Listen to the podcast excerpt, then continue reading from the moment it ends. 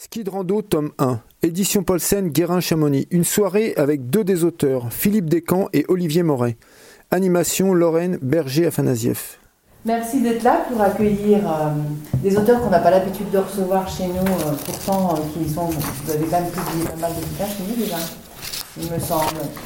Mais vous faites d'habitude des grandes conférences dans.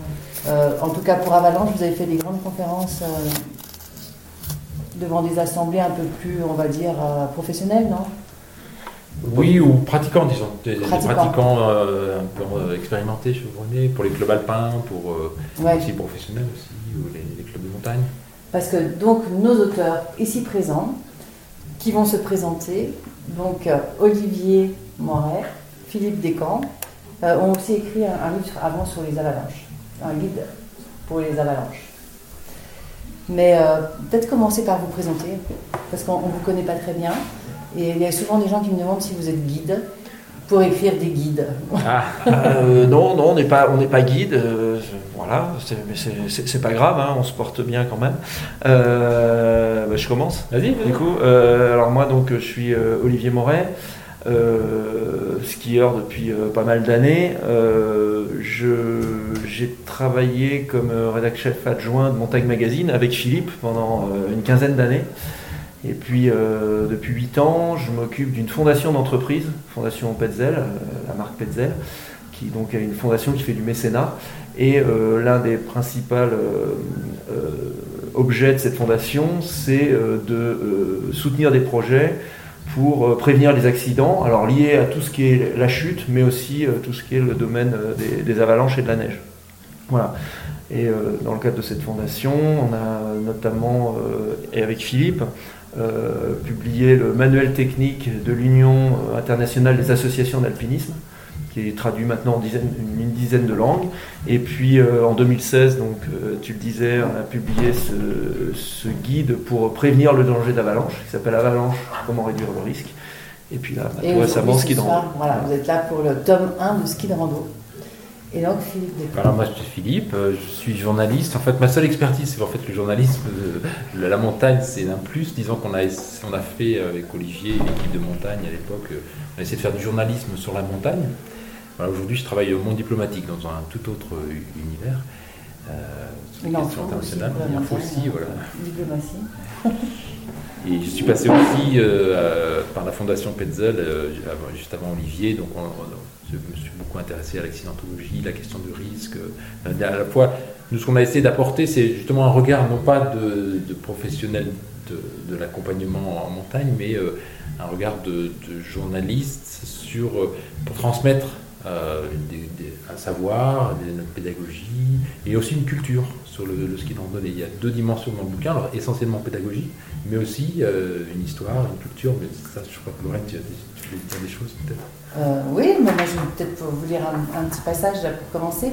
Mais aussi, je voulais vous dire, vous n'hésitez pas à poser des questions hein, si jamais, comme d'habitude, c'est toujours le même principe. Ici, on pose des questions et on intervient quand on a envie d'intervenir. Enfin bon, en tout cas, avant, avant de commencer à, lire, je voudrais quand même savoir la genèse de ce livre. Euh, c'est vrai qu'il est sorti donc cette année, donc l'année dernière, personne n'a pu pratiquer le ski de, normal, de piste. Est-ce que ça Non, non, le ski normal, c'est ça. le ski de piste, c'est un truc qui est vachement récent. Le ski de piste, ça date des années 1930. Ce qu'on explique, c'est le ski d'andouille, ça existe depuis 10 000 ans. Donc c'est ça le ski normal. oui, oui, c'est vrai. Mais, euh, mais bon, euh, les gens étaient quand même habitués aux remontées mécaniques. et, donc tout le monde s'est mis au ski de rando sans savoir ce que c'était. Donc euh, l'année dernière, enfin, ça, il y a Oui, il y a énormément de novices qui, sont arrivés. D'où l'idée du, du, guide et de. Bah oui, on a vu, on a vu en fait des tas de gens qui se sont mis au ski de randonnée, qui sont allés louer et puis qui ont été assez enthousiastes de découvrir cette activité. Mais en même temps, on voyait que, bah voilà, comme toute activité qu'on débute, euh, bah, il y a un certain nombre de, clés qu'on n'a pas, un certain nombre de, tuyaux qu'on n'a pas, et donc euh, euh, ça nous a donné envie, avec l'édition Guérin, de, bah, publier vraiment un, livre pour décrire vraiment les premiers pas se mettre, nous on essaie vraiment de se mettre en tant qu'auteur dans la, peau de quelqu'un qui découvre complètement l'activité, qui ne sait pas ce que c'est qu'une peau de phoque, qui ne sait pas ce que c'est qu'une fixation de ski de rando, qui ne sait pas ce que c'est qu'une chaussure de ski de rando. Et on a vraiment essayé de, parler à ce public-là, donc pour les toutes premières sorties, et puis ensuite, au fil euh, du, livre, de les amener vers euh, l'autonomie, c'est-à-dire être capable d'organiser soi-même euh, une sortie. Pas forcément dans un terrain difficile, hein. l'idée c'est pas d'être très technique, mais au moins d'être capable de gérer l'itinéraire, sa sécurité, la sécurité des gens avec qui on est. Donc c'est vraiment le, programme de ce livre, les premières sorties à l'autonomie, c'est le titre. Avec en fait un double objectif, c'est à la fois la démystification, parce que souvent pour les gens, alors le ski de randonnée c'est relativement pratiqué, euh, par exemple dans les villes comme Chamonix ou Grenoble ou Annecy, il y a beaucoup de gens qui le pratiquent, mais ça reste quand même une part de mystère ailleurs au-delà. Quoi. Et mm. donc on a voulu démystifier en disant que bah, tout le monde peut faire du ski de randonnée, c'est vraiment à condition de ne pas brûler les étapes. Et donc notre objectif c'est aussi de démocratiser cette activité. On pense que c'est une telle activité, enfin c'est pour nous, c'est l'activité euh, par excellence, c'est le plus, beau sport, la plus belle activité qu'on puisse faire dans la nature. Donc on a envie de le faire connaître et donc de, démocratiser en donnant des clés euh, pour, le C'est vrai qu'on a toujours eu l'impression que c'était réservé à des initiés mm-hmm. et puis aussi que, enfin, moi, en tant qu'enfant de la vallée, je avant, on ne faisait du ski de rando qu'en fin de saison. Oui. Alors que maintenant, c'est le ski de printemps. Ah, maintenant, ça commence en octobre dès qu'il y a, voilà, dès qu'il y a de la neige. Ouais. Enfin, ça a complètement changé. Quoi. Oui, puis il y a le, le, le, le, ski, de, ski de rando, enfin, comme. Euh, comme pas mal de, pratiques de montagne, il y, a, toujours une dimension un peu élitiste. Hein. Le monde de la montagne aime bien, aime bien l'élitisme, ce qui est difficile, ce qui est risqué, etc. Et le ski de rando a pâti un peu aussi de, cette, de cette image-là.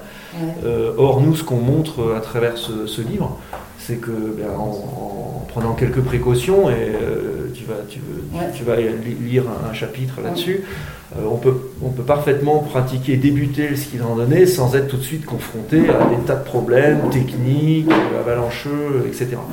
Donc, voilà, on a essayé un peu de, de, de, démocratiser à travers ce, livre la, pratique du ski de rando et la, démystifier un peu.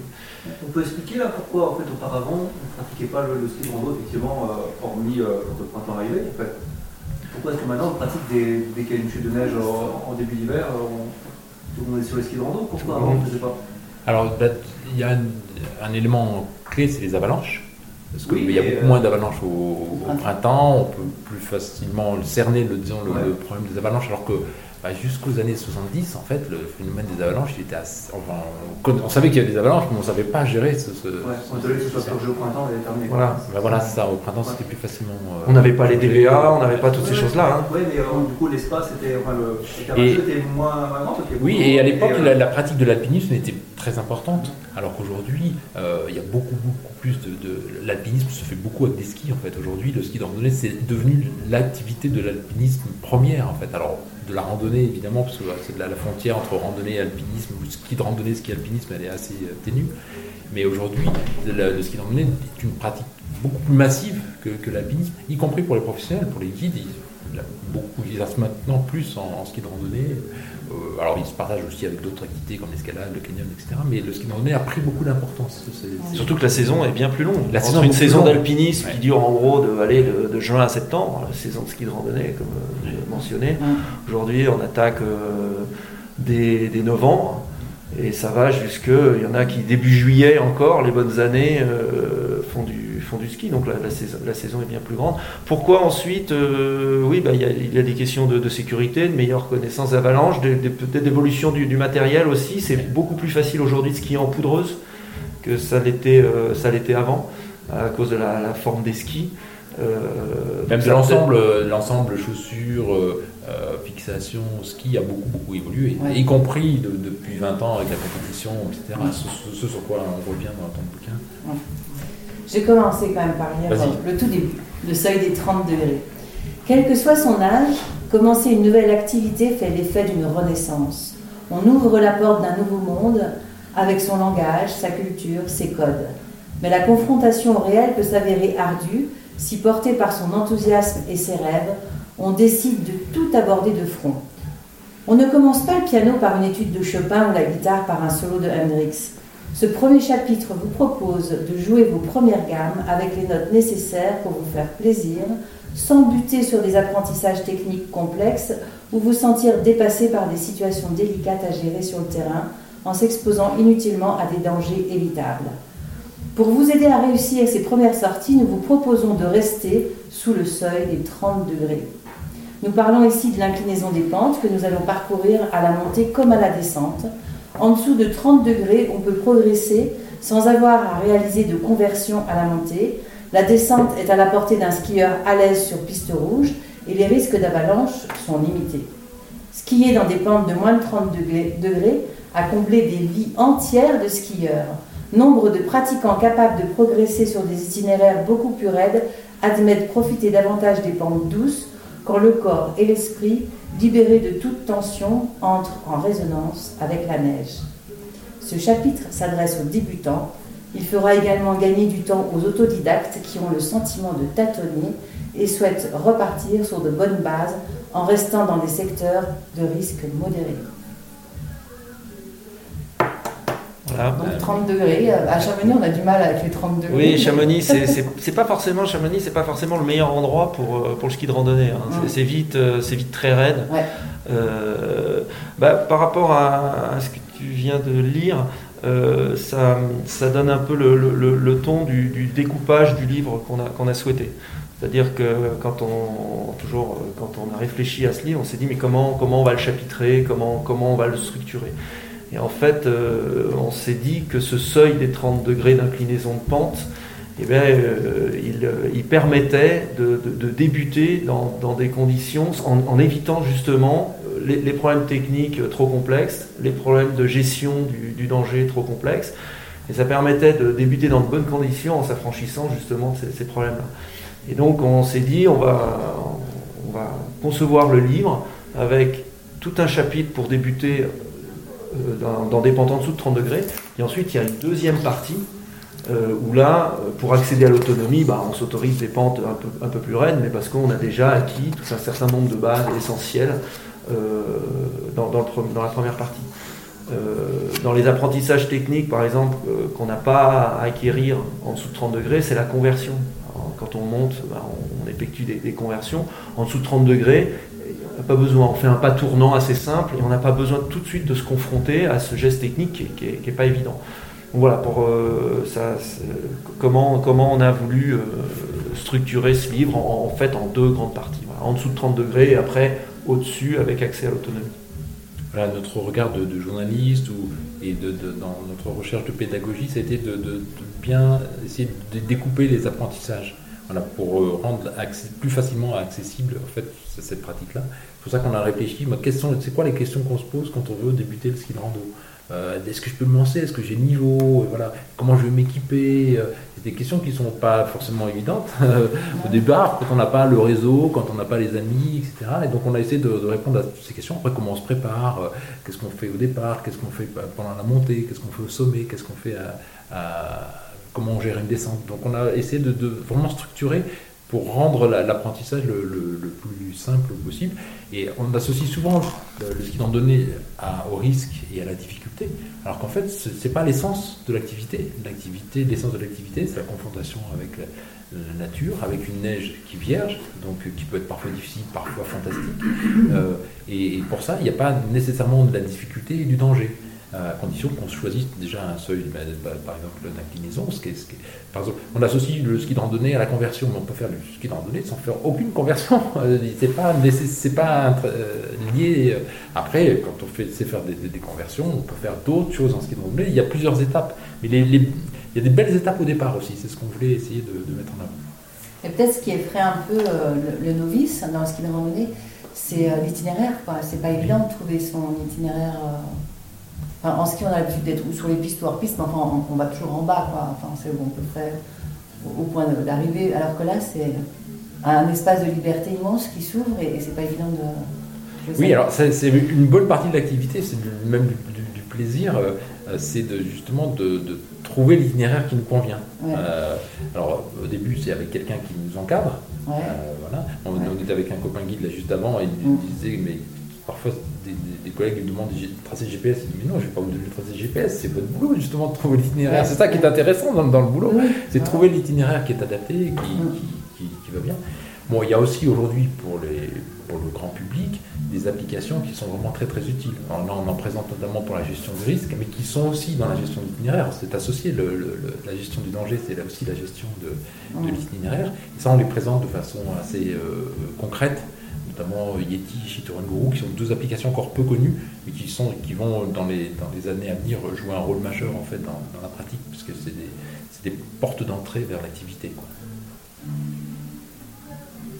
Et vous de neige euh, vierge, euh, on voit de plus en plus sur les pistes de ski, euh, des gens en post-folk qui montent le long des pistes de ski. Est-ce que vous l'évoquez? Est-ce que vous le recommandez? Euh, on, évoque, alors dans, le livre, on, évoque les itinéraires qui ont été tracés dans certaines stations, des itinéraires de, ski de randonnée, pour permettre à des gens euh, bah, qui, ont, peur de, gérer un itinéraire en, neige vierge, d'avoir déjà un itinéraire balisé à la montée et de pouvoir descendre à la, descente sur une piste damée pour des gens qui, aussi. Hein, bon, alors, ça, ça, peut être pour une toute première sortie, une toute première approche, ça peut être une manière de, de, de, s'habituer au matériel, de voir un peu comment ça fonctionne. Ensuite, on dit bien que c'est pas, c'est quand même pas l'essence de la pratique. Hein. L'essence de la pratique, c'est d'aller euh, dans, dans, la neige euh, sauvage, la neige vierge. Euh, ensuite, alors pour ceux qui ont, qui ont, un peu peur de se perdre, etc.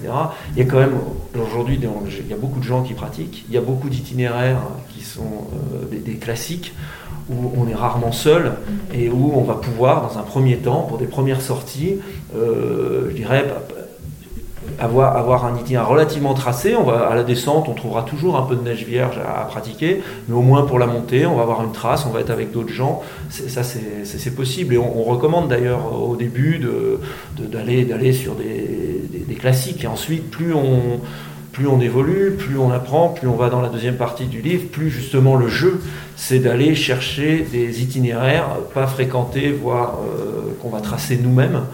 Euh, et, là, là, on touche pour le coup vraiment à l'essence de, l'activité. Voilà. Mais c'est vrai que l'année dernier, on a beaucoup vu des gens sur, les pistes. En fait, il y avait de la place parce qu'il n'y avait plus les skieurs euh, alpins. et c'est une voie de départ aussi. par exemple, la, skier sur toute neige, sur une neige euh, qui n'est pas préparée par des dameuses, c'est pas forcément évident quand on, se lance. Donc une des manières de se lancer, ça peut être aussi d'aller dans, les stations qui ont prévu ça, prendre l'itinéraire de montée, qui est un itinéraire euh, qui est hors piste en tant que tel, mais qui, est balisé, donc qui évite de se perdre, et de redescendre par la piste. Voilà, c'est un point de départ. mais ce n'est qu'une petite partie du ski de randonnée. Le, enfin, le, bonheur du ski de randonnée, et aussi dans, la confrontation avec tout ce que disait Olivier. Euh, justement, moi je suis un peu choquée. Là maintenant, toutes les remontées mécaniques sont ouvertes, même en Suisse, il y a énormément de skieurs de post-foc qui remontent le long des pistes de ski en pleine journée. Est-ce que c'est officiellement toléré? Est-ce que Normalement. Alors, ça, dépend des, des, stations. Euh, généralement, les, certaines stations ont fait des itinéraires spéciaux pour monter, pour éviter qu'il y ait des confrontations avec les, les euh, skieurs qui descendent. Il y a une difficulté, ça, qui s'est posé beaucoup pour les, compétiteurs, ceux qui font du ski de randonnée en compétition, enfin du ski alpinisme, euh, s'entraînent souvent ben, à la fin de la journée, etc. Et il y avait eu plusieurs problèmes avec les dameuses, notamment les dameuses qui sont avec des treuils. Il y a eu quelques accidents euh, malheureusement entre des dameuses et des, skieurs.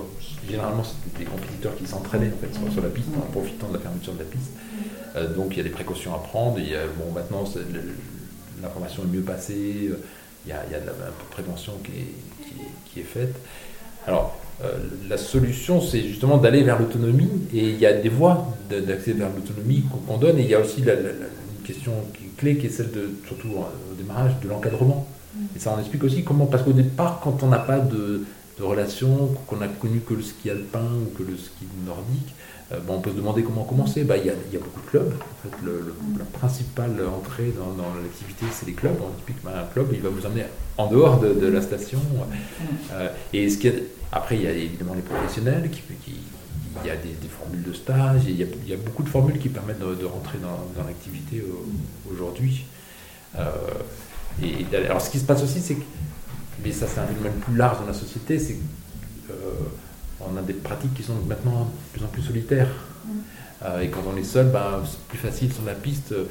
Nous, on essaie d'expliquer que personne n'interdit les pratiques solitaires, hein. tout le monde a fait un jour des, pratiques, euh, mais euh, c'est perdre une partie de, la dimension en fait de l'activité que de la faire seul, quoi. il y a aujourd'hui moult moyens de rencontrer des, compagnons ou des compagnes de, course. On donne quand même, pour ceux qui sont amenés parfois à, débuter, même seuls, on donne quand même quelques, conseils, quelques précautions pour, bah, si on est amené vraiment à débuter seul, pour pour éviter des galères ou même des, risques. Donc euh, on ne peut pas ignorer voilà, que des gens sont amenés à débuter seuls, donc on l'a, précisé dans le, livre. Enfin, c'est très technique aussi par rapport au matériel, parce que c'est vrai pour pas mal de gens, c'est tout est nouveau. Quoi. Mhm. enfin, moi, j'ai un, un, qui, qui, vend des skis de rando justement et qui me disait que l'année dernière, il y avait des gens qui les pendant évidemment le Covid, et donc comme il n'y avait pas de piste, qui voulait faire absolument du ski, mais qui avait acheté tout le matériel, puis après, une fois arrivé en bas des pistes, ils retéléphonaient. Mais comment on fait déjà? Ils ne se rappelaient plus, ils ne savaient pas faire, enfin, ils étaient incapables de gérer, quoi. Donc. Euh, ouais, bah le, là, là, on, oui, alors là, on prend ça par le menu, voilà. comment on chose, comme le... Oui, mettaient la peau à l'envers, après ne savaient plus. Eh quel type de peau, quel type de bâton, comment on porte. Mais il y, a, il y a beaucoup d'éléments techniques qui font que la, randonnée peut être une galère ou au contraire un, moment de plaisir, ne serait-ce que bien poser les bâtons, bien les utiliser déjà, bah euh, savoir glisser les skis, non pas les porter ni les mettre en canard. Bon là on a des, on a essayé de faire de façon plus pédagogique possible. On a fait des photos avec des croix pour. On va montrer d'ailleurs. Là, je crois que j'ai des. Alors. Euh, là, bah, en fait, euh, l'idée de ces quelques diapos, c'est de montrer les différentes manières qu'on a eu dans le livre d'illustrer le propos. Alors dès que, dès que c'était possible par un dessin, parce qu'un dessin ça vaut toujours mieux qu'un long discours, eh ben on, a, a, essayé de le faire avec des dessins. Donc par exemple en haut, euh, bah, pour montrer un, ski, bah oui, c'est une semelle d'écart, euh, un talon, un patin, il y a tout un vocabulaire autour du ski qu'un novice ne connaît pas et c'est important quand même de l'acquérir parce que voilà, quand on vous parle de savoir de quoi il s'agit, pour euh, le, le, dessin en dessous là pour euh, quand on choisit ses skis, bah, savoir à peu près quelle taille il faut. Et puis euh, quand on parle souvent du rayon du ski, c'est quoi le rayon du ski? Bah, C'est le, dessin. Moi, en tout cas, j'ai à droite sur mon écran. Euh, donc dès que, que ça a été possible dans, le livre d'illustrer par un dessin plutôt qu'un long texte, on, l'a fait. là, bah, peut-être Philippe, tu veux expliquer un peu ce qu'on a essayé de faire à travers ça? Oui, alors là, on est déjà plus vers l'autonomie, mais montrer qu'il y a plusieurs façons de concevoir un itinéraire, qu'il y a des bonnes et des mauvaises traces, enfin des meilleures traces que d'autres. Euh, et là, on a un exemple concret, hein, c'est une course que, nous avions faite, et on explique pourquoi il y a une mauvaise trace, celle qui est en rouge, et pourquoi la, trace verte est beaucoup plus sûre. Là, on a un niveau de, risque qui est probablement d'un rapport de 1 à 10 entre l'itinéraire rouge et l'itinéraire vert. On s'en rend pas nécessairement compte quand on regarde la première image, on dit que ça a l'air à peu près pareil. Mais en fait, quand on commence à regarder les pentes, ce qui est, possible aujourd'hui grâce aux cartes, on s'aperçoit que la stratégie de choix d'itinéraire est déterminante en fait euh, dans la gestion de course. Et, donc sur les photos, on a fait figurer euh, sur l'image du haut en jaune pâle, c'est les pentes à plus de 30 degrés. Donc on voit que par exemple la, trace rouge, bah, elle va franchement dans les pentes à plus de 30 degrés. Puis ensuite, on a même fait figurer les pentes à 35 et 40 degrés pour montrer que la trace rouge, effectivement, elle va vraiment dans des pentes euh, extrêmement raides. Et, par, un danger de niveau 3, euh, ben, l'itinéraire rouge devient particulièrement risqué. Ah alors que l'on peut encore faire l'itinéraire vert. Voilà. Voilà, donc on utilise dans le livre, on essaye quand on peut, plutôt que faire des longs textes, d'utiliser ce type d'infographie, là qui mélange pour le coup de l'image avec du, une, forme de, une forme de dessin si on continue, on essaye un peu de. Alors là, bah voilà, c'est ce que disait Philippe tout à l'heure. Les, bons et les mauvais gestes aussi.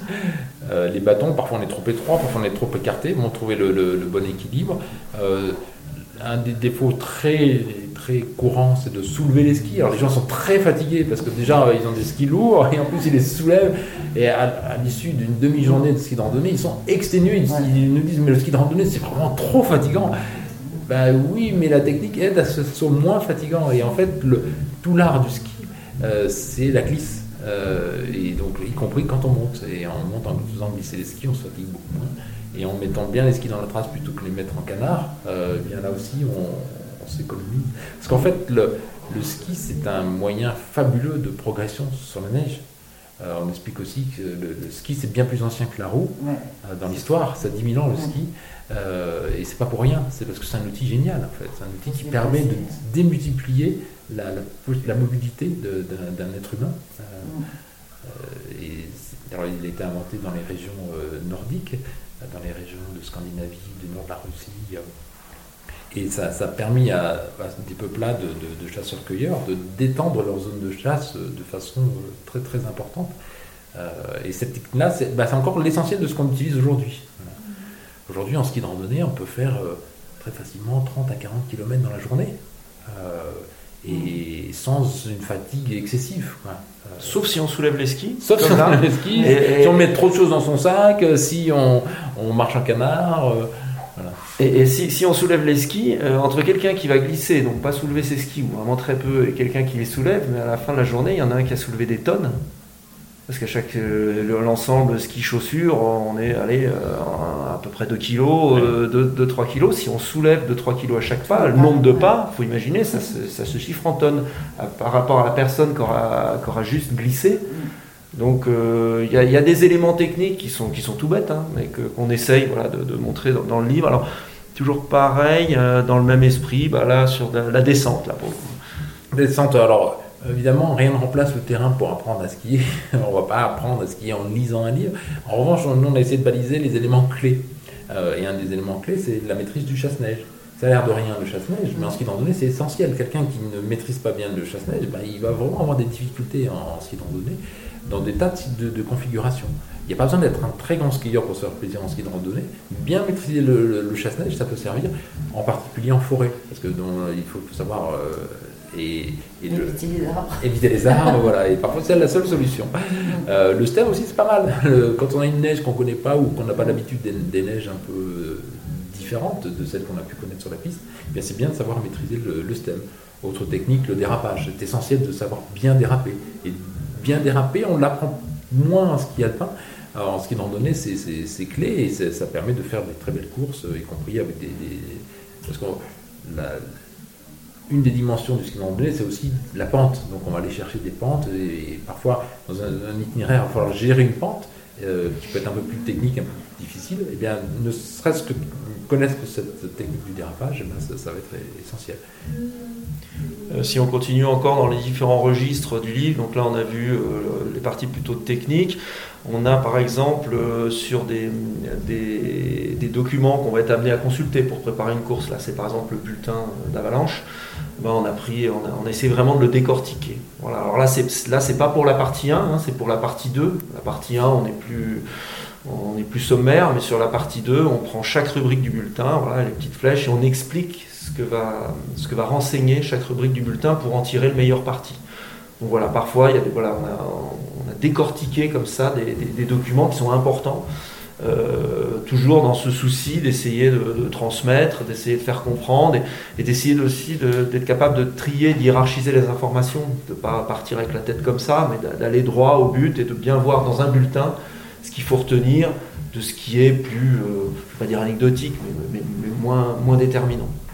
Et un des freins à la pratique, euh, à sa démocratisation, c'est le danger. Euh, le, premier danger du, du ski de randonnée, c'est l'avalanche. Mourir dans une avalanche, il y a 30 morts chaque, année en avalanche, c'est quand même beaucoup de ski de randonnée, il y a un peu de hors-piste aussi. Mais alors déjà dans le premier livre, de plus, plus do- documentée, mais ici là à destination d'un public euh, plus novice, on, explique que la gestion du danger d'avalanche, c'est tout à fait euh, euh, comment dire simple, à condition d'utiliser les bons outils et les bonnes méthodes. Voilà, donc on, communique, on explique comment utiliser les bons outils et les bonnes méthodes, et c'est à la portée de, de tout le monde. Voilà, c'est, ça, fait, ça fait partie aussi de notre travail de démystification, parce qu'il y a beaucoup de mythologie autour de- de- des avalanches, du danger, etc. On pense que c'est très compliqué à, gérer, etc. C'est des phénomènes complexes, mais il y a aujourd'hui des outils qui sont efficaces dans la gestion pour savoir déjà connaître le niveau de risque et savoir réduire ce, niveau de risque que, que- que l'on va prendre. euh, Voilà. Euh, Je je, continue. Des, diapos sur le. Alors, après, à, à la fin, là, je peux, je peux les montrer maintenant sur le niveau. Euh, ah oui, t'es sur le niveau de risque, c'est après peut-être. oui. C'est après. Tu veux, tu veux plutôt le niveau de risque Oui, si tu veux, bah, pour aller. Euh, Voilà, par exemple, euh, bah, moi j'avais ça. Oui, bah, très bien, oui. Bah, là, le niveau de risque, c'est l'ensemble des outils. Là, c'est une euh, représentation grosso modo du- du- d'une course. Le nombre d'informations dont on dispose et les options qui nous restent dans la gestion du- du- d'une course. Eh bien, on pointe sur ce graphique. Alors, il faudrait que vous, puissiez le regarder de, près. Les différents outils qui sont à la disposition du skieur et, comment les employer. Et là, c'est une présentation des méthodes de réduction. Donc, c'est une méthode de réduction qui permettent de, pour un débutant, par exemple, la méthode de réduction euh, pour débutant permet de considérablement euh, réduire le risque.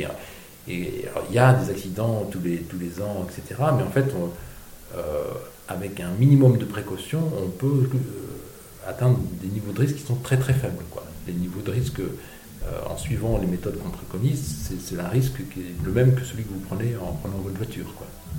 Voilà. Et ce n'est pas le risque qu'acceptent euh, tous les skieurs. Il y a beaucoup de, de- de skieurs qui, souvent par méconnaissance, euh, acceptent un niveau de risque très très élevé. Voilà. Et nous, on explique ce que, comment on fait la différence entre un niveau de risque élevé et, Et un, un niveau de risque très, élevé et souvent sur des toutes petites portions d'itinéraire.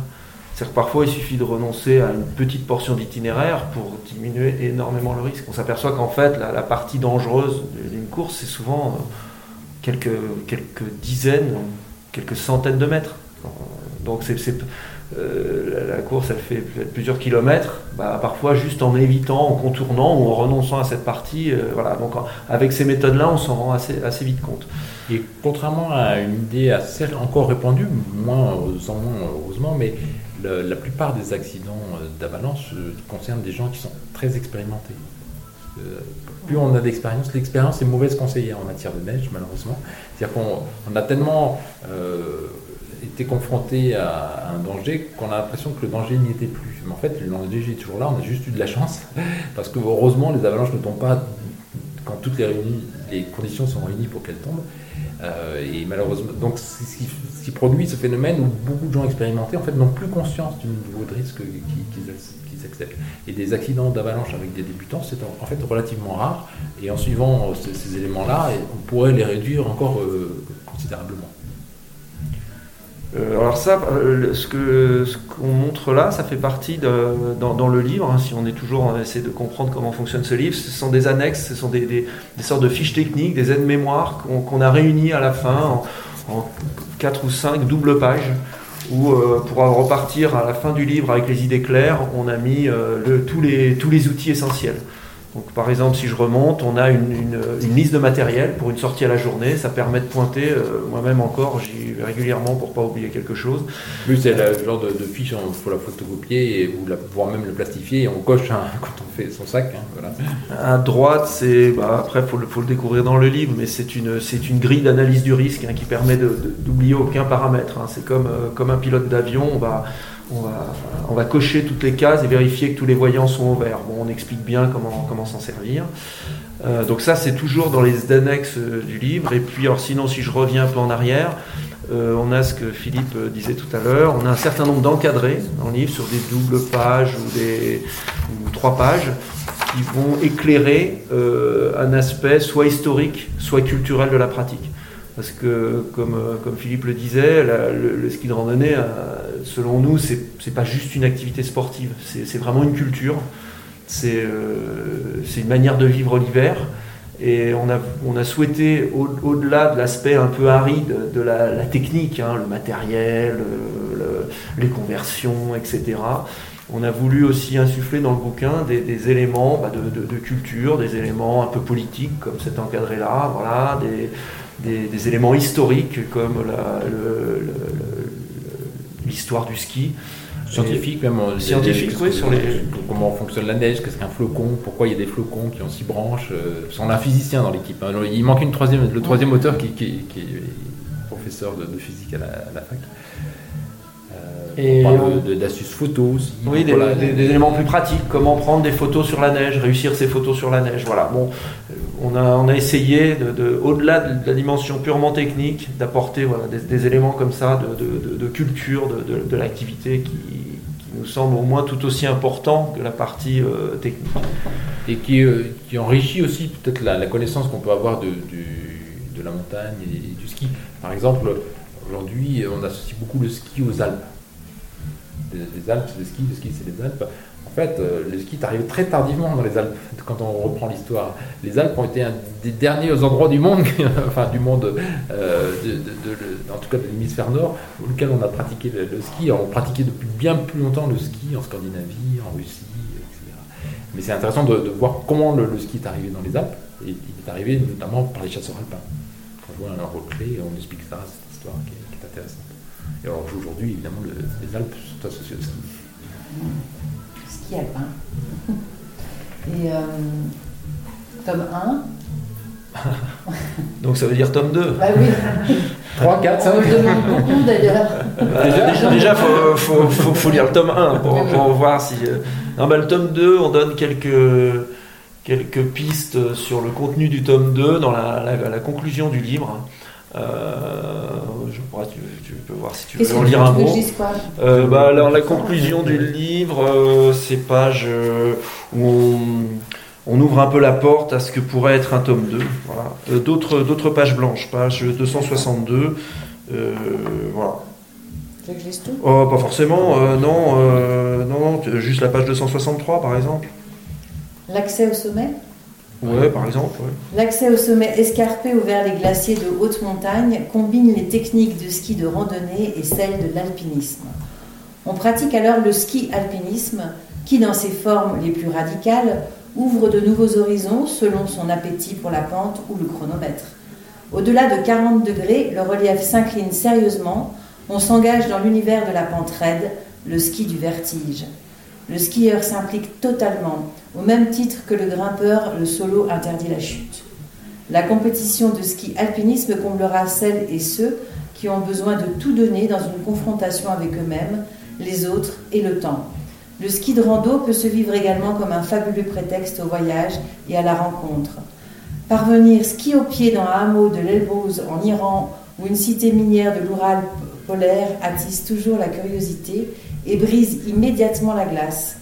L'obstacle de la langue est sans importance après un cours de ski improvisé suivi d'un thé brûlant accompagné d'une assiette de biscuits. Avec ce livre, nous voulions seulement entr'ouvrir la porte de ce nouvel univers dont il demeure bien des facettes à découvrir et de pentes à tracer ça ouvre un peu. Rendez-vous dans un an ou deux, alors plutôt dans deux ans, je crois. On va prendre le temps de, de, voilà, C'est vrai que ça peut être une façon de voyager. Oui, voilà.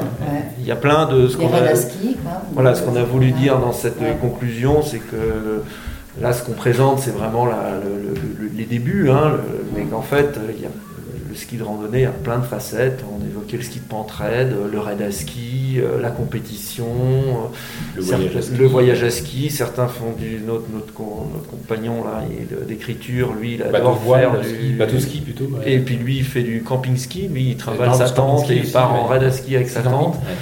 Euh, il y a vraiment plein de plein de manières de le pratiquer. Alors pourquoi pas euh, envisager de, l'évoquer, de donner des conseils dans un tome 2. Et est-ce que c'est pas l'avenir justement du ski? Enfin, c'est le passé, mais c'est aussi l'avenir. Ah bah c'est l'avenir, c'est évident parce que les stations en fait, elles, elles sont l'avantage du ski de rando, c'est que vous allez là où est la neige. Quand vous êtes euh, la station, elle est obligée, c'est pour ça qu'elles sont dans des fuites en avant de production de neige avec euh, des réserves collinaires, des tuyaux dans tous les sens, une dépense d'énergie euh, délirante. Euh, alors que le, ski de rando, c'est bien sûr l'avenir du ski, avec mmh. des, manteaux neigeux qui vont devenir euh, plus aléatoires, euh, une neige qui sera, dont la répartition, elle aussi, sera plus aléatoire. vous pourrez faire le, ski de rando, il n'y a pas de mauvaise saison de ski de rando en réalité. Il y a toujours de la neige quelque part. Ah, alors que les stations, bah, il y a des années où il n'y a, pas de neige, c'est de la pure neige à canon et oui, c'est l'avenir du ski de rando. Et même l'essence de, de, l'alpinisme, de, de, la pratique de la montagne, ça a toujours été l'adaptation de l'homme à la montagne. Et pendant quelques décennies, là, des années 30 à encore quelques années, on a renversé. C'est-à-dire qu'on a essayé d'adapter la montagne à, l'homme. Mais on voit que ça ne marche pas très bien. Donc euh, nous, on pense que le, long terme va revenir. Le ski de rando, c'est quelque chose qui va se pratiquer tout le temps, cette adaptation de l'homme à la montagne. Avec plus ces infrastructures de remontée mécanique euh, et ces coûts euh, un- un- exorbitants aussi. Oui, oui. Oui, on essaye d'expliquer, alors c'est une dimension plus politique ou disons plus Ouais. euh, société de- de- de- de- du, du livre, on essaie de poser la, la problématique de- du développement de, de- de- de ski qui a été vu uniquement sous l'aspect du ski mécanisé, alpin, etc. Alors qui évidemment a permis de plein de gens de découvrir l'activité, euh, nous aussi, euh, mais qui pose des vraies questions, notamment de, de, de financement, de pérennité, euh, d'impact sur le milieu. euh, Un paysage, ça se mérite aussi. hein. Voilà, c'est pas la même chose. C'est-à-dire, Ce sont deux. Une journée de ski, ça peut être très sympathique dans une station, Ouais. mais une journée de quelqu'un, quelqu'un qui a, qui a fait du ski alpin, euh, tout d'un coup, vous l'emmenez faire une journée de ski randonnée. Mais ça va être tout autre chose. Il va vous en parler, mais pendant des, des semaines. Voilà. Après, évidemment, quand on a plus l'habitude, ça devient. euh, Mais cette expérience du ski de randonnée est une expérience beaucoup, beaucoup plus riche qu'une expérience de, de Luna Park ou de, de, de, de remontée. euh, Mm. Avec la descente quand même en cadeau à la fin de la journée. Voilà, dans la poudre, évidemment, bah, elle n'est pas toujours là, mais il y en a souvent. Oui. Ouais, a et, on- souvent. et il faut aussi apprendre à, à la trouver, euh, Mm, y compris là, bah, il y a- la semaine dernière, c'était il y a 10 jours, euh, bah, ça fait quand même, on a eu 4 semaines de- d'anticyclone, bah, même malgré tout, on arrive à trouver des pentes dans lesquelles on a un peu de, de bonne neige. ça- Ouais. C'est aussi l'art du ski, de, de savoir, d'apprendre à connaître le, le milieu. De... Un ski militant. D'une certaine Écolo. manière, oui. oui, Non, mais euh, enfin, oui, qui, essaye de s'adapter à, à l'époque Ouais. qui vient, quoi. Pas longue vue au ski de rando en tout cas. hein. Vous avez d'autres questions? Oui, oui, bien sûr, allez-y. On oui. dit ski de rando, euh, moi j'avais commencé le ski de rando en Suisse, donc c'était peau de phoque. Est-ce qu'il y a une différence? C'est culturel, c'est linguistique ou... Non, en fait, il y a beaucoup de termes. Euh, il y a, il y a- on disait le ski sauvage. Un des premiers bouquins sur le ski de rando, c'était François Lapente, ça s'appelait Ski sauvage. Voilà. Euh, il y a eu ski de rando, ski de randonnée, peau de phoque aussi, bien sûr. Euh, ski de Ski printemps, printemps. ski de printemps, bien sûr. Ski- Maintenant, il y a ski Il y a ski alpinisme. Ah, ouais. il y a ski de montagne. Voilà. Mais c'est une grande famille. C'est Faire de la peau, ouais, on, a peau, voilà, peau, dans, ouais. le, dans le jargon du milieu, on va faire, on va faire de la peau. On va faire une pause. Justement, les, les, les pots, là, les- à l'origine, en fait, est-ce qu'on a réellement utilisé des, des pots de phoque? Parce qu'on dit à tort maintenant des pots de phoque, le terme pot de phoque. Oui, oui. Mais est-ce qu'on. Moi, j'ai toujours connu, ça fait 25 ans que j'en fais, mais j'ai toujours connu le terme pot de phoque. Est-ce qu'au début, en fait, euh, j'ai jamais touché à un phoque, euh, je pense Ah, que le poil à revers doit. ça- je pense qu'historiquement. Oui, ça- il y a- ah, alors on a utilisé des pots de phoque. J'en ai moi à la maison des pots de phoque en phoque, pot de phoque. Euh, mais de façon beaucoup plus large. Et alors, le- la peau de bête est employée sous les skis depuis plusieurs millénaires. Voilà. On a des traces euh, archéologiques de skis qu'on a retrouvées, dans lesquelles on a des, des trous qui servaient à euh, faire tenir les, les peaux, alors qui n'étaient pas nécessairement de phoques, qui pouvaient être de rennes, qui pouvaient être de lapins, enfin de, de lièvres ou de, de- de différents animaux, mais qu'on mettait, euh, qu'on mettait sous les skis. Alors, on a une photo qu'on a faite en Russie, au fin fond de la Russie, euh, où on voit des, des skis qui étaient employés par les nénettes, des peuples euh, nomades du, du nord de l'Oura, euh, qui étaient avec des, des- des peaux de bêtes aussi. euh, je crois que c'est des peaux de rennes, je ne me souviens plus. euh. Donc c'est quelque chose qui est, qui est très ancien, y compris. Alors l'avantage du, du phoque, c'est qu'il était assez, assez euh, rigide, les poils.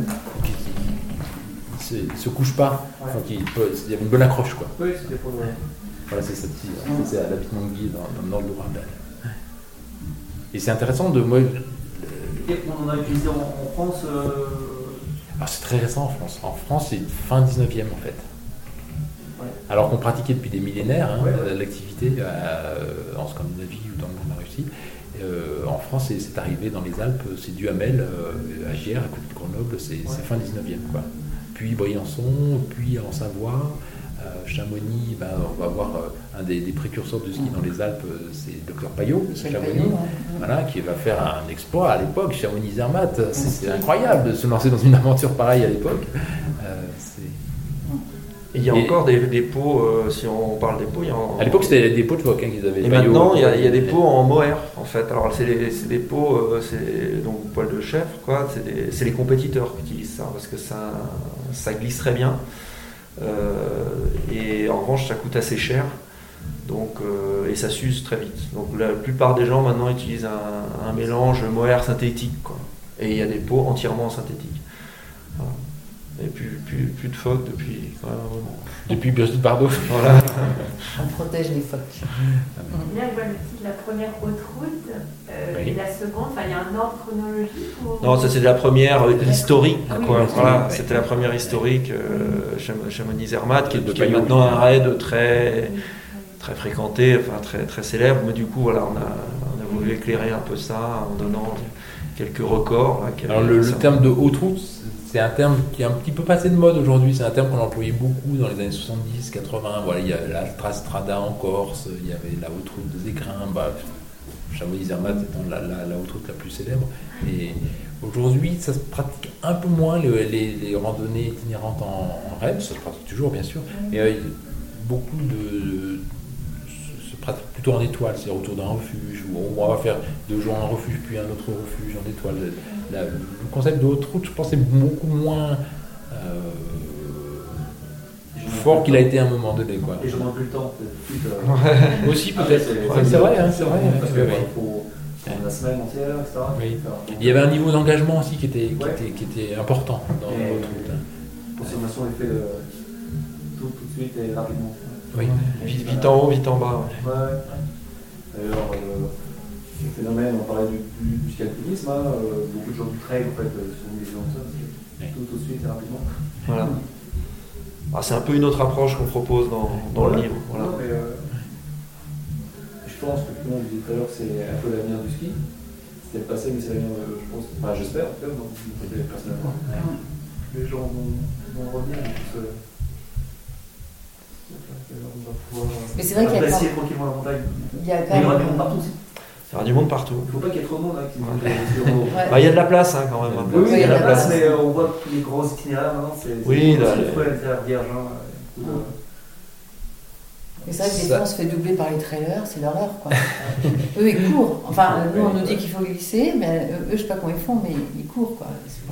Sur la neige, c'est. Ah, il, est dans des tenues euh, comme ça, c'est c'est dans rien.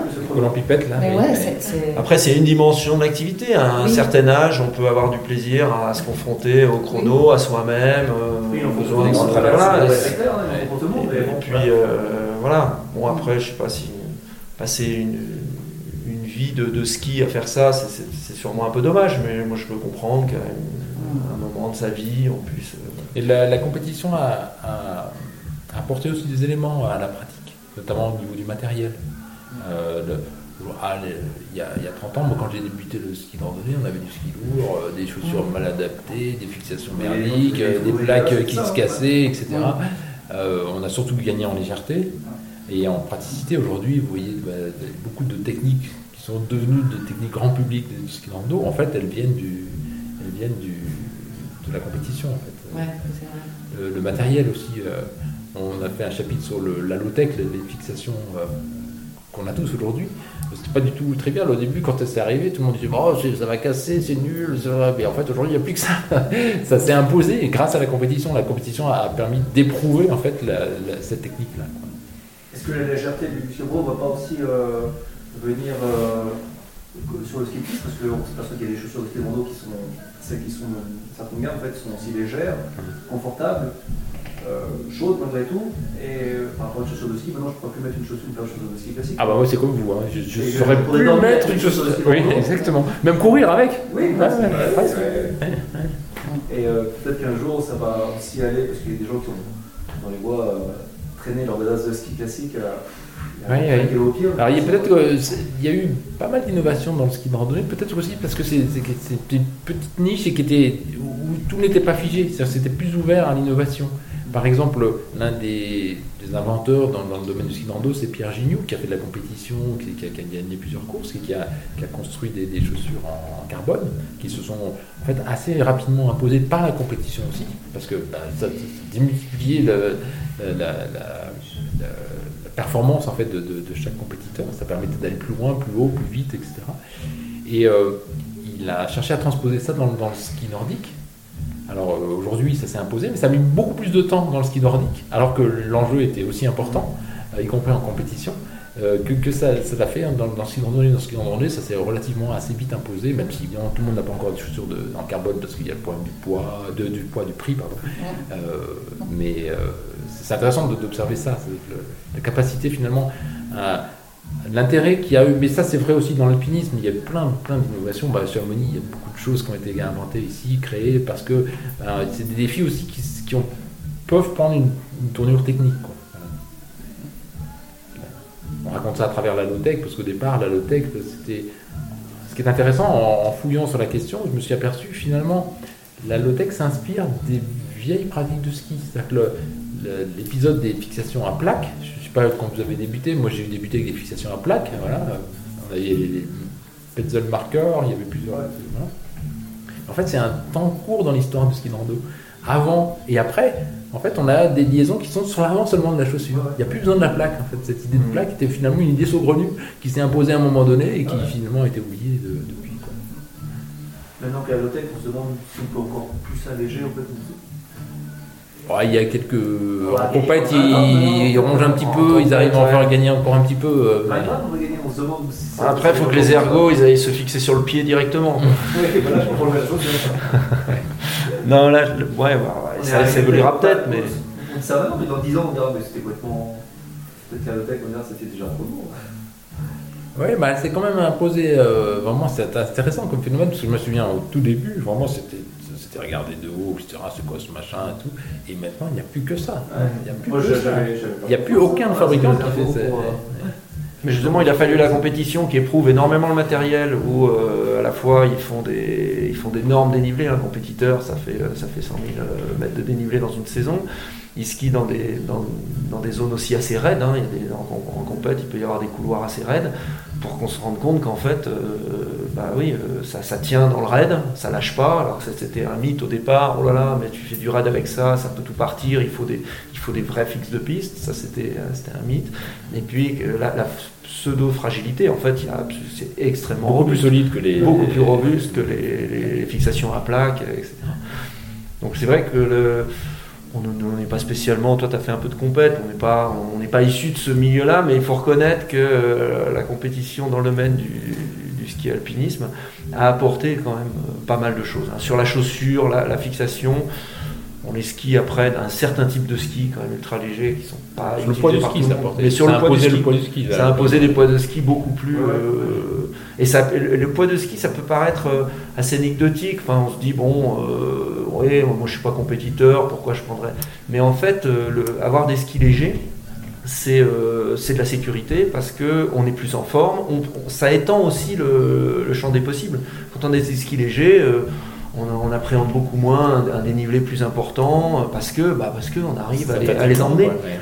Alors que quand on est équipé lourd, euh, c'est pas pour faire de la performance, mais c'est juste qu'on va fatiguer plus vite, euh, on va pouvoir en- aller, aller moins loin, et euh, bah, au final, c'est un peu dommage de restreindre son, son champ d'activité. Et puis même en termes de sécurité, quand on commence à avoir les, les jambes fumées parce qu'on traîne du gros matériel, bah, voilà, on est plus lent, on respecte plus l'horaire, on peut se faire mal. euh, donc le- la légèreté, ça pour faire illusion en vieillissant aussi. il dure, durer de plus en plus longtemps. Qu'est-ce qui peut évoluer dans le milieu du, du ski de rando maintenant euh, en termes de, de matériel Qu'est-ce qui va évoluer? Je pense que la chaussure, il, il reste encore des. Là, ça a bien évolué ces derniers temps. hein. ouais. Ça, ça a bien évolué. Après, les skis, je pense qu'on va encore les faire évoluer. euh. Après, le- peut-être le matériel de sécurité aussi va, va pouvoir, va pouvoir évoluer. Euh, bon, après, en fait, tout évolue. Des Donc, DVR beaucoup plus. ouais, plus, plus simple, peut-être plus performant, moins cher. Là, on arrivait quand même à un bon niveau de DVA. Il y a eu un flottement, hein, parce qu'au début, on avait des analogiques qui étaient bien, qui avaient, qui avaient prouvé leur efficacité. Après, il y a une transition euh, qui était vraiment assez catastrophique. hein, où on avait des numériques à une antenne qui n'étaient en fait pas du tout euh, performants. quoi. Et deux antennes qui étaient très moyennes, parce qu'il y a une portée très faible. Et aujourd'hui, on a trouvé le modèle de trois antennes, et vraiment, là, ça va. On a, Est-ce qu'on sait s'il y a des, des- des- À ce moment, est-ce qu'on cherche à faire euh, évoluer ce, ce débat vers plutôt quelque chose qui soit sur un téléphone portable? Ouais, on, y a des, ouais, on l'évoque depuis opérateurs, longtemps. En fait, qui, des opérateurs, enfin, euh, les constructeurs de téléphone, je sais pas comment si c'est en- Ça a été Euh, souvent évoqué, mais l'évolution, en fait, euh, on n'a rien euh, vu. Ouais, on n'a rien vu venir en fait. Ça a souvent Ah ouais. été évoqué. Non, hein, c'est que ça n'a pas pu encore. euh, Oh, le marché, le marché est pas assez gros, je pense, pour qu'ils peut-être, se, Et il se pose le problème de la de l'interopérabilité, de la transition. C'est-à-dire qu'un modèle de nouveau, il faut qu'il puisse être euh, euh, trans- enfin, interopérable avec un modèle ancien. Euh, parce qu'on va pas avoir. euh, sinon, euh, c'est-à-dire que il y a, si votre copain n'a pas le même DVA que vous, vous ne pourrez pas aller le chercher. Donc il y a, c'est un des enjeux de, de- de l'évolution vers d'autres techniques. Alors aujourd'hui, ils ont introduit les, les, des liaisons radio entre DVA. Il y a, il y a- il y a plusieurs fréquences. hein. Il y a la fréquence qui permet de rechercher, mais il y a aussi une fréquence qui permet d'avoir des informations. Ce qui, ce qui fait que vous savez s'il y a un, deux, trois. euh, ce qui permet aussi de savoir quel est l'état de la personne qui est en son lit. Et finalement, cet apport-là, il, il est assez modeste. hein. Même les secouristes, je crois qu'ils l'utilisent très peu. Ils l'utilisent pas, ouais. Ouais, c'est pas. Euh, peut imaginer d'autres choses. C'est vrai que la question, on se dit, bah maintenant on a tout sur le téléphone, pourquoi on n'aurait pas le DVA Ça serait bien. Mais c'est pas encore au point. Un hein. DVA intégré dans un téléphone, un moment. Ouais, Ouais, ouais. Ou un DVA qui fait aussi téléphone. Ouais, mais peu importe. De toute façon, les, les- les téléphones, on s'en sert plus pour téléphoner, donc maintenant. Donc, euh, Mais une des dimensions peut-être techniques les plus importantes aujourd'hui, c'est aussi tout ce qui est euh, carto sur téléphone et GPS sur téléphone. On utilise de moins en moins des GPS en tant que tels, ou alors c'est des GPS qui ont la carto. Et maintenant, les téléphones sont quand même assez performants en termes de, GPS. Il y a un vrai problème de batterie. Il faut apprendre à gérer la, la question de batterie. On a un petit chapitre là-dessus aussi.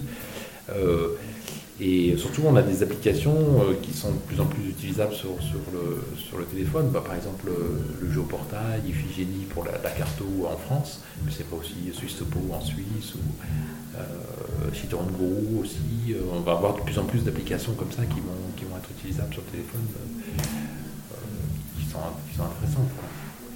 C'est vrai que de moins en moins on utilise les cartes papier. Euh, bah, c'est en Suisse, ils ont décidé d'arrêter la production de cartes papier, c'est ça hein, c'est que à la demande maintenant, je crois. C'est une sacrée évolution quand même, mais euh, ça va vite. Donc les compères de téléphone. Oui aussi, voilà. qui marche plus. C'est- c'est- C'est c'est jamais linéaire un progrès. hein. Parfois on, recule aussi, euh, par certains aspects. hein. Ouais. Eh ben, en tout cas, merci. hein. Super, on va en Merci savoir beaucoup plus sur le, le ski de rando grâce à ce, ce petit guide et on attend avec beaucoup d'impatience le tome 2 pour les, les super bons pratiquants. J'avais une petite question. Oui, après, allez-y, oui. Il y a une région dans le monde, vous avez fait du ski en haut un petit peu partout, je pense. euh, Une région vraiment dans le monde qui, pour laquelle vous avez une, Une affinité particulière un cœur euh, vraiment. euh, La Savoie Ça c'est savoyard. voilà. Euh, dans le monde Bah, Ça c'est assez personnel pour moi. Alors il y a le contexte météo qui est particulier, mais la Norvège c'est absolument génial. quoi. Oh, quand il fait beau en Norvège, c'est vraiment le paradis sur Terre. quoi. C'est skier dans les fjords de Norvège, c'est pour moi une expérience fabuleuse. Quoi. Et après il y a plein d'autres endroits, parfois à proximité aussi, qui sont, peuvent être bien, mais Le mélange mer-montagne est, quand même assez. euh, Dormir sur le bateau. Dormir sur le bateau, avoir son bateau euh, et venir, bateau refuge en fait, Ouais, ouais. venir au pied de l'itinéraire et repérer peut-être une descente et le bateau qui vient nous chercher, mais on n'est pas sûr, on a la radio, on s'appelle et c'est Ouais. des expériences fabuleuses. il y a de la magie. Mais on a fait des très belles choses en Islande aussi, euh, en Iran, en Iran c'était fabuleux. en des Iran. belles choses. Dans l'Oural polaire, c'était très étonnant. Une expérience euh, Ouais. ouais. dans le Caucase. euh. On a eu de la chance en fait, ça c'est par notre métier de, de journaliste, de, de faire beaucoup de voyages à ski. En fait. Mais déjà juste à côté de chez nous, c'était pas Oui, mal. oui. C'était déjà, très bien. Et Et une voilà. belle journée, euh, une belle journée Ouais. en belle donne, moi qui suis grenoblois, c'est c'est parfois fabuleux. Mais ouais, et C'est- puis loin de la foule, loin de- du bruit, loin de... Et c'est un voyage en tant que tel. Une journée de ski de rando, c'est parfois un, voyage, mais vraiment complet, avec Mm. tout ce qu'il y a de dépaysement, d'incertitude, de part d'inconnu dans la gestion de l'itinéraire ou du temps, etc. Le partage avec les. Le partage avec le- de- les, Mm. les copains, les compagnes, les compagnons. Donc vive le ski de rando.